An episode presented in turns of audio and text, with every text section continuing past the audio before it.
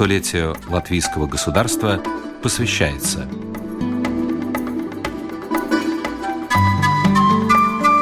«Сто природных сокровищ»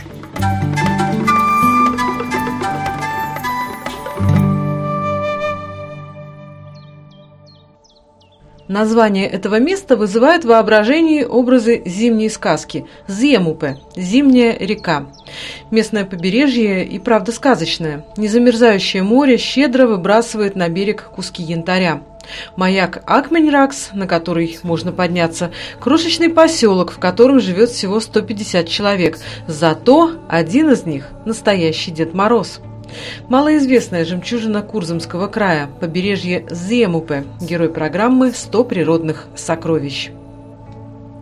Рассказ о Зимупе логично начать с самой главной достопримечательности этого края. Именно здесь обитает наш латвийский Дедушка Мороз, Зема Светку Вецитис. И именно сюда под Рождество стекаются письма, посланные латвийскими детишками доброму деду.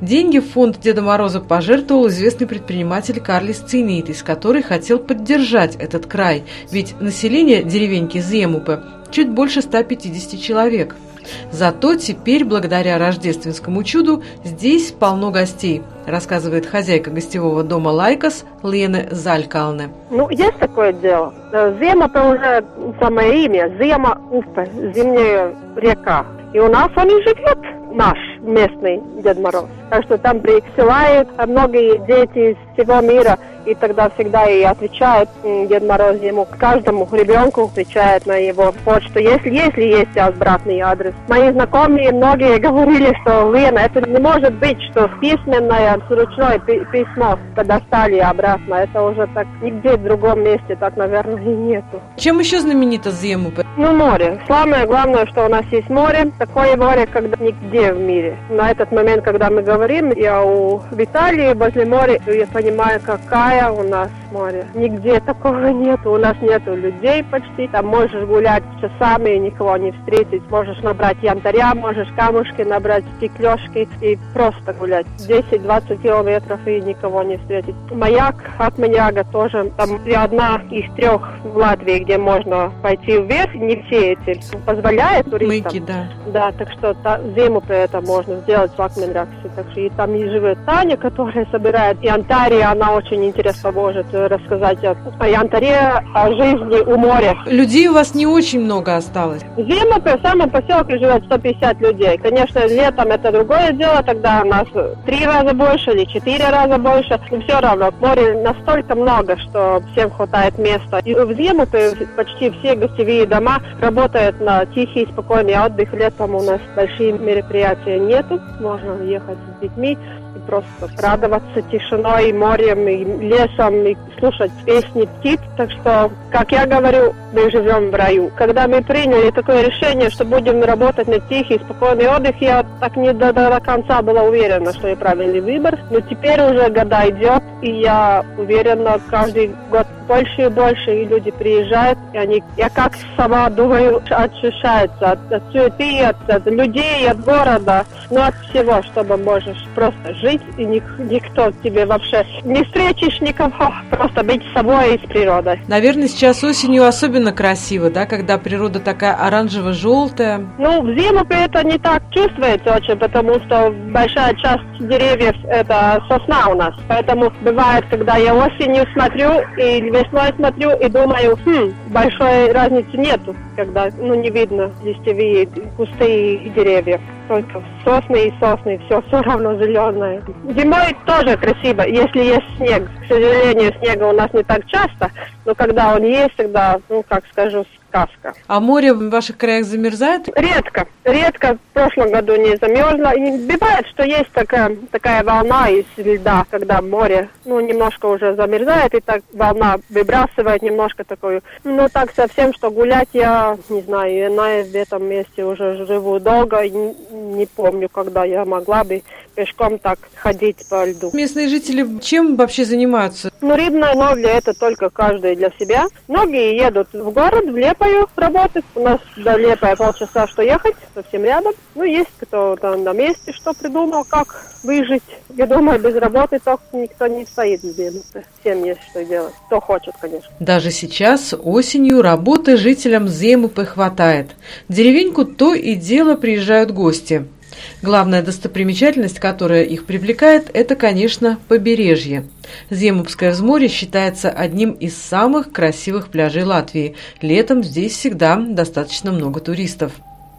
Здесь очень крутой морской берег, местами высотой от 5 до 12 метров и очень красивые дюны.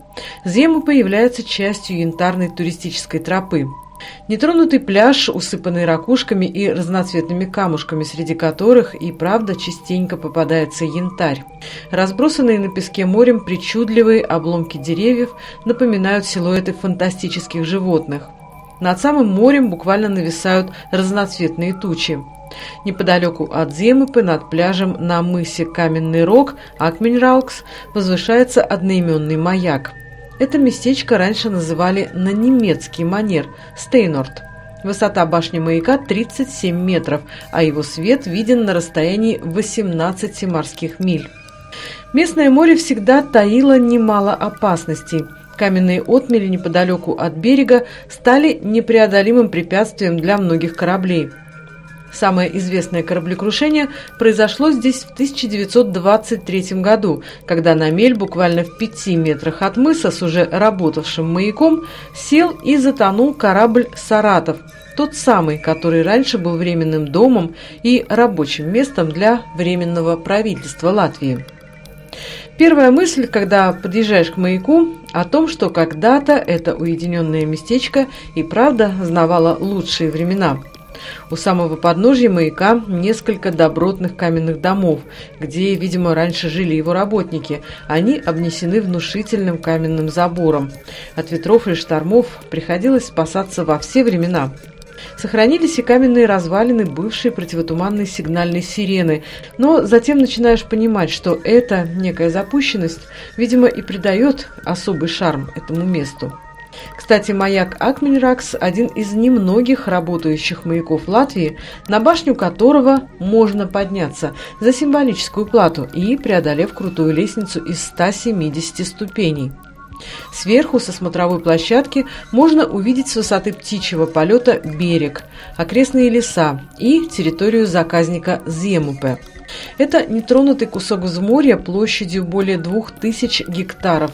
Здесь можно увидеть не только прибрежные биотопы, но и несколько охраняемых видов растений и животных. Рядом, прямо под открытым небом, располагается музей с экспозицией окаменелостей и янтаря. Все экспонаты, между прочим, найдены здесь же, на Земупском побережье. А в 2007 году море выбросило на Земупский пляж меч-рыбу Ксифиас гладиус весом в 33 килограмма. Длина невиданной в наших краях чудо-рыбины составляла 2 метра 8 сантиметров от верхней челюсти до хвоста, а ее так называемый меч добавлял к этому размеру еще 63 сантиметра. Скелет и муляж удивительной находки отправились прямиком в Латвийский музей природы. Специалисты говорят, что в водах Балтийского моря меч-рыба не обитает. Ей по душе тропические и теплые воды, а к нам она могла заплыть, увлекшись преследованием косяков салаки. Еще одно из сокровищ Земупы и маленькое чудо латвийской природы – это местная роща из можжевельника. Это одна из самых великолепных можжевельниковых рощ в Латвии. На двух гектарах растут 536 можжевельников разных сортов, длины, форм и размеров. Рядом луг с двумя редкими растениями – белоусом торчащим и осокой песчаным.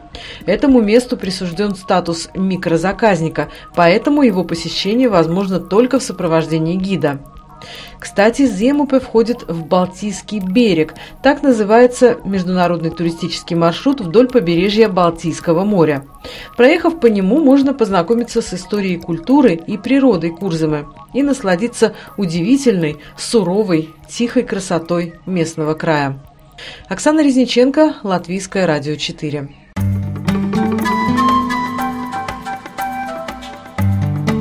Передача подготовлена в рамках программы «Столетие латвийского государства».